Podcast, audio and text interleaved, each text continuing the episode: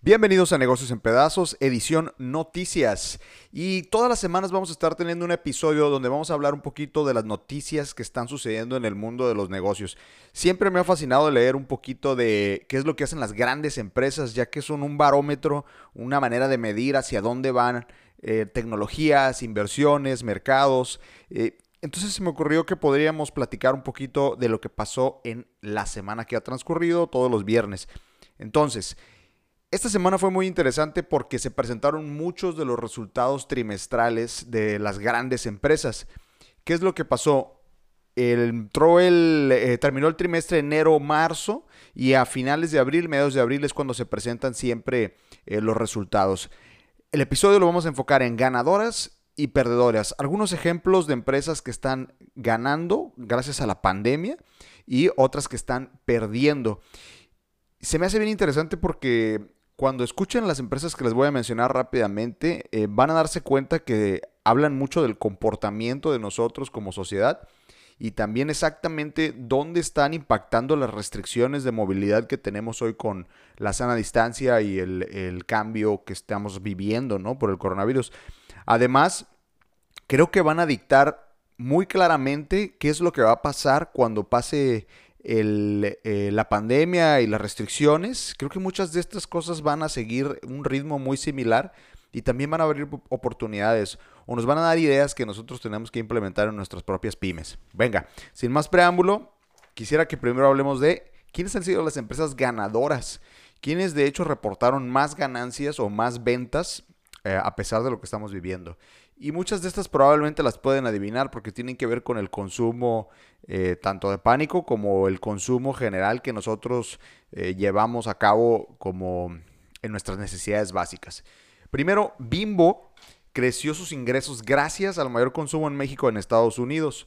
El flujo operativo de la firma creció 11.4%. Las ventas en Norteamérica, que son el 50% de sus ingresos, por si no sabían, Bimbo es una empresa tototota que además es dueño y ha comprado de muchas empresas eh, panaderas en Estados Unidos. El 50% de sus ingresos eh, vienen de Estados Unidos y se impulsaron con un 9%, casi un 10%, 9.8%, eh, en pan, bollería, botanas y pan dulce. Y en México, que es el 32%, fíjense, ni siquiera somos eh, la mayoría de las ventas, ¿no? El 32% en México que representa las ventas de Bimbo, creció un 6.2% por mayor consumo de pan dulce, tortillas y galletas. Así, es que ya saben, si ustedes estuvieron en los mercados, compre y compre, eh, o semana a semana estamos compre y compre galletitas y pan, le estamos ayudando a los números de Bimbo, ¿no? Después, en Soriana las ventas por el coronavirus se impulsaron casi un 10% eh, durante este primer trimestre también. Walmart, el gigantesco, también eh, incrementó sus ventas un 12.9% en este primer trimestre, principalmente en abarrotes y comestibles. Y ellos proveen un dato bien interesante que es todo lo que es obviamente eh, consumible, como abarrotes y, consumibles, eh, tuvieron un crecimiento y vieron una, una situación interesante que es obviamente todos los, los productos que no son de consumo, como la ropa, los juguetes, todo, ya ves que Walmart literalmente puedes comprar lo que tú quieras, vieron una reducción interesante. Y un dato súper importante de Walmart en México es que creció un 350% en el comercio digital. En Estados Unidos ya es muy común que tú compres tu producto en el Walmart Pickup, llegas y ya te tienen tu producto listo. En México iba muy lento, pero esto está ocasionando que crezca. Otro de los grandes ganadores es FEMSA, que es dueño de Oxxo y además de Coca-Cola. Eh, vieron sus eh, ventas aliviadas gracias a Oxxo y farmacias. Aumentaron un 5.5% en este primer trimestre.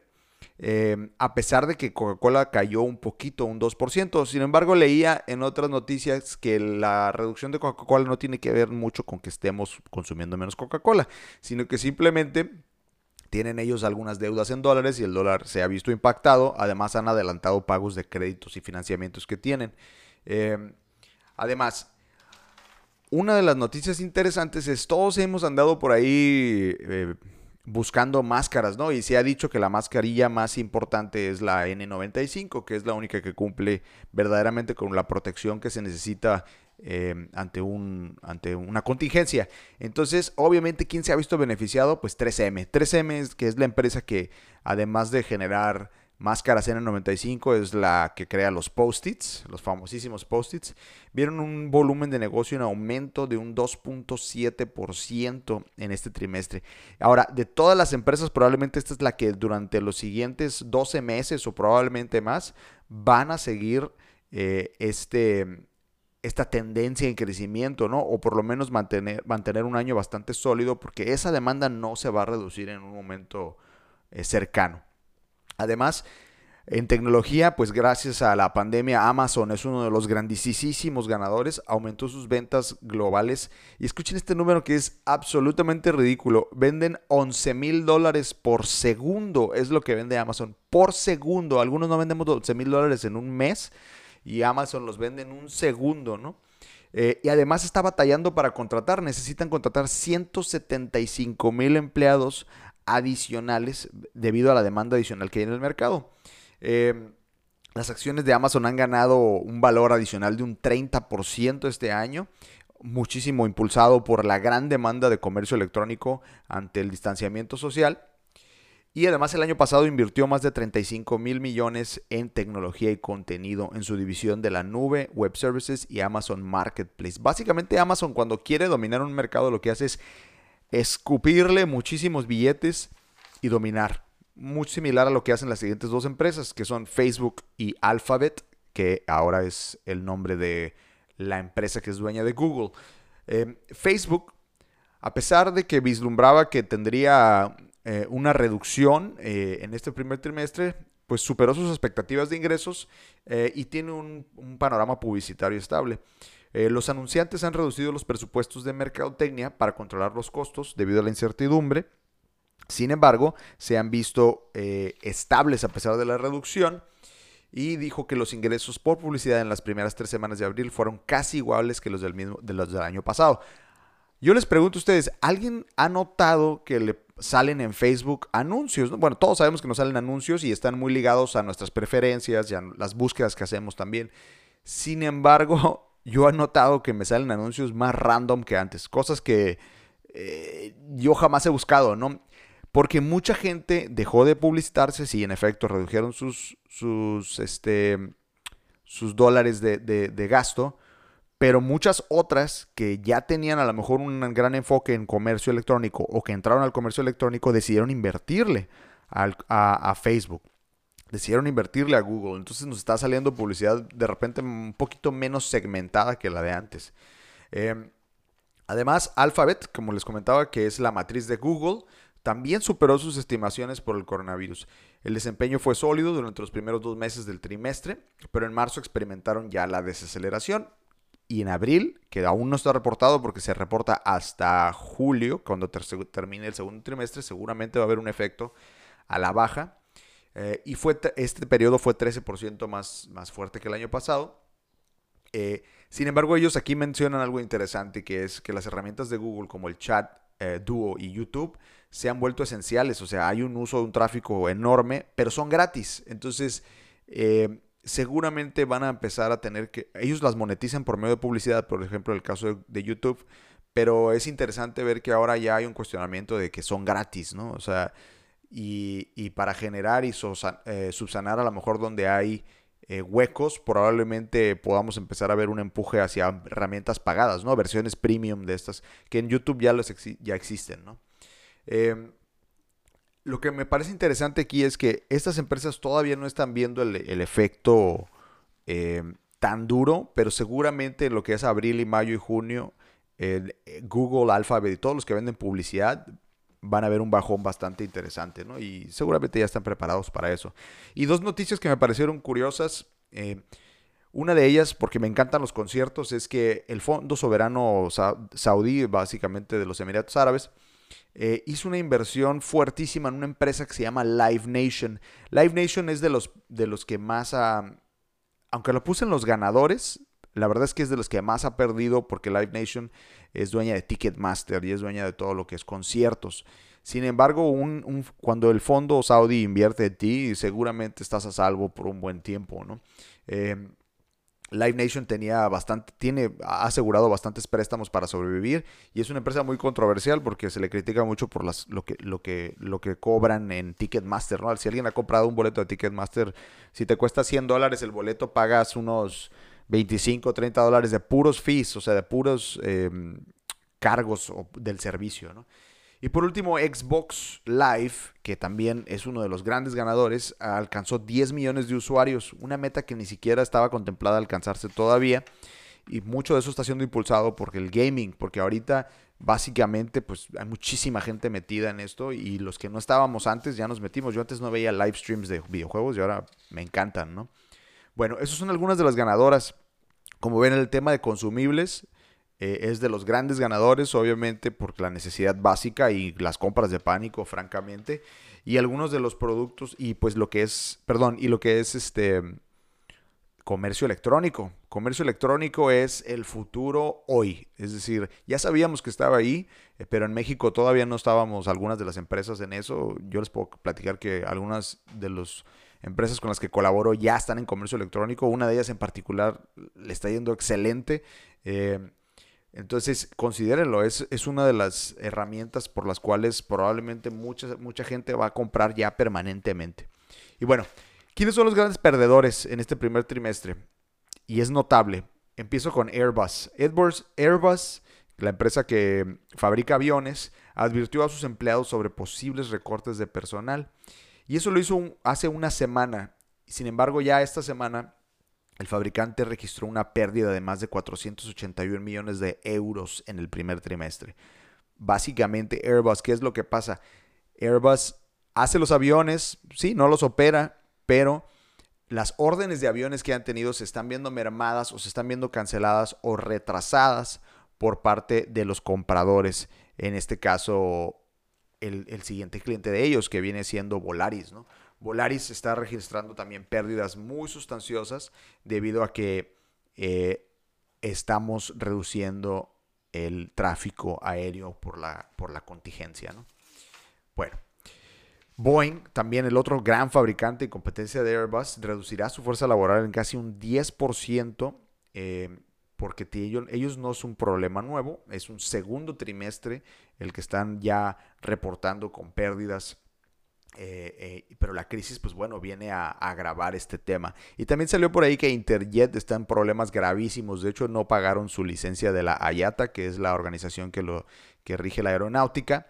Eh, entonces, hay que, hay, que tener, hay que tener muy en ojo cómo muchas de las empresas de este rango van a estar teniendo problemas fuertísimos. ¿no? Cambiando de, de rubro, General Electric, el gigante eh, borra más de mil millones de su caja, de su flujo de caja. Es decir, ha estado desgastando dinero, cash flow, sin parar porque no está pudiendo generar ingresos nuevos y están reduciendo su, su, caja registradora, ¿no? Y todo, pues obviamente, bajo las restricciones causadas por la pandemia que provocaron una caída en los ingresos de hasta un 13%. Hay algo bien interesante que me pareció en esta nota que dicen, el grupo está, estadounidense dijo que está cerca de 20% de los trabajos de mantenimiento de las plantas eh, de energía, perdón, 20% de los trabajos de mantenimiento de las plantas de energía eléctrica, de generadores de energía eléctrica, fueron suspendidos hasta más tarde en el año. O sea, hay muchas plantas generadoras en países, por ejemplo, donde la energía es privada, como en Estados Unidos. General Electric se dedica a dar servicios de mantenimiento y fueron postergados. Eso está bien interesante. Las plantas de energía eléctrica ahorita están a tope porque estamos en casa, sin embargo, se me hace una decisión medio extraña, interesante que digan que no van a darles mantenimiento, ¿no? Uno de los grandísimos perdedores en este primer trimestre y que va a perder todavía más en lo que resta del segundo trimestre es Alsea. Y si no saben quién es Alsea, pues Alsea es básicamente el operador de Starbucks en México. Y curiosamente no nada más en México, tiene muchísimos Starbucks a todo y, otro tipo de cadenas tanto en Latinoamérica como en Europa. Ese dato yo no lo sabía, yo los conocía por México, ¿no? Tienen unas pérdidas netas de 390 millones de pesos, 390 millones de pesos entre enero y marzo. Eh, lo que se compara con el año pasado tenían ganancias de 151 millones. Entonces, Starbucks, de hecho, fue de los primeros que hizo medidas drásticas ante la contingencia con sus empleados y les ofreció em, descansos eh, eh, sin remuneración. Han tratado de mantener el drive-thru y de hacer algunas medidas para mantenerse a flote. Digo, no nada más es Starbucks, también son ellos de Burger King y de algunas otras cadenas. Em, entonces, las ventas de la misma tienda en México disminuyeron 2.6, en Europa 4.8. En Sudamérica tuvieron un ligero aumento, eh, no sé por qué, pero lo que sí es que Alsea seguramente en el segundo trimestre va a reportar todavía pérdidas muchísimo más grandes, ¿no? Porque recuerden que el trimestre lo iniciamos enero, febrero completito, marzo todavía alcanzamos eh, un poquito, eh, ah, porque aunque se dio la restricción de marzo, muchas empresas lo hicieron un poco más tarde, pero todo abril nos lo pasamos encerrado y seguramente todo mayo, ¿no? Entonces, el segundo trimestre va a tener 60% del trimestre bajo la pandemia contra 30% del primero. También las utilidades de empresas como Liverpool, pues obviamente al estar cerrados están viendo mermadas, derrumbaron 14.8% sus utilidades eh, desde la segunda quincena de marzo la demanda se empezó a contraer de manera importante debido al tráfico de clientes en nuestras tiendas y centros comerciales, comentaron. Con las tiendas cerradas, las empresas han continuado sus ventas por Internet. Liverpool lo que está haciendo es, ya tenían sus ventas online, pero bueno, es dedicarle más publicidad, dedicarle más esfuerzos, pero difícilmente van a poder vender lo mismo que vendían en tiendas, ¿no? En tiendas departamentales. Entonces vamos a ver qué tal les va. Y digo, algunos de los perdedores que la verdad no son sorpresa, pues es Pemex, eh, que perdió más de medio billón de pesos y justificó que fue por la debilidad del peso dólar, pero bueno, sí, ya sabemos, el petróleo tronó eh, porque tuvimos este fenómeno eh, de, las, de los precios negativos, pero bueno, ya no es sorpresa. sabemos que hay una malísima administración ahí y además la gasolina cayó un 40%, ¿no? De nuevo, por el tema de las restricciones, la gasolina está en un nivel eh, sin precedentes de consumo. Y bueno, esas son algunas de las empresas que están ganando y perdiendo. Y como pueden ver, las ganadoras, pues tenemos todo este fenómeno de consumo, de movimiento a consumo eh, en línea. Hay grandes oportunidades ahí si vamos a poner un negocio nuevo o si queremos seguir eh, manteniendo nuestro, nuestra pyme, que veamos un poquito el comportamiento de las grandes empresas. Y pues las empresas que más pierden desafortunadamente son eh, muy ligadas a toda la cadena de valor de turismo, movilidad. Este, que seguramente van a seguir batallando en los siguientes, en los siguientes trimestres, ¿no? Em, el segundo trimestre, de verdad, creo yo que va a ser el más, el más complicado y el tercero va a empezar a repuntar, pero va a seguir siendo complicado. Yo creo que 2020 es el, es el año con más retos para todos.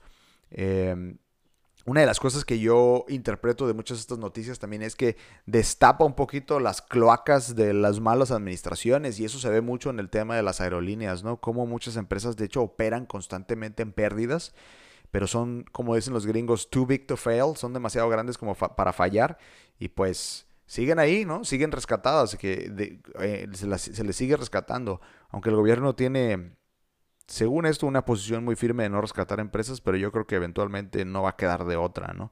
Eh, Espero que con esta información eh, se den un poquito una idea y bueno, la dinámica es así, es platicar un poquito de las noticias de negocios de las grandes empresas. Eh, esto fue Negocios en Pedazos, nos vemos la próxima semana con un nuevo episodio con un tema en particular y además el viernes con el tema de eh, noticias de negocios. Que estén muy bien, tengan un excelente fin de semana. Yo soy Luis Astorga, esto fue Negocios en Pedazos.